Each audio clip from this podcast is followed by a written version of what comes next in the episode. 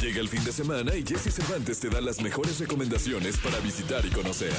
¿A dónde ir con Jesse Cervantes en Exa? El Día de Muertos se acerca y las actividades que ya se han convertido en tradición en la ciudad ya comenzaron. Primero, el centro histórico se llenará de colores con la realización del Festival de Ofrendas y Arreglos Florales, que iniciará este viernes y permanecerá hasta el sábado 4 de noviembre. La cuarta edición de este festival llenará de altares y miles de flores de cempasúchil las calles de los perímetros A y B del centro capitalino. Los altares serán instalados por locatarios, residentes, organismos públicos e instituciones privadas, así como centros culturales y escuelas. Uno de los lugares imperdibles para visitar es el Museo del Templo Mayor, que además de su altar y decoración, ofrecerá varias actividades.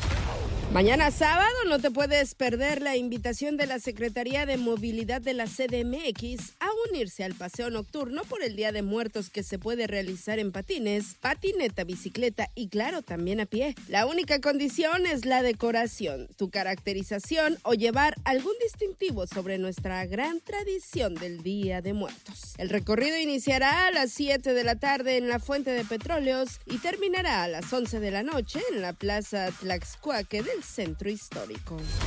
El domingo 29 de octubre será un día muy especial, pues será la inauguración de la ofrenda monumental del Zócalo Capitalino, la cual podrá visitarse toda la semana siguiente hasta el 5 de noviembre de manera gratuita. Esta ofrenda temática estará dedicada a Francisco Villa. Y no solo eso, se promete una espectacular decoración en la calle 20 de noviembre y una gran escultura de alrededor de 17 metros de altura de cartonería.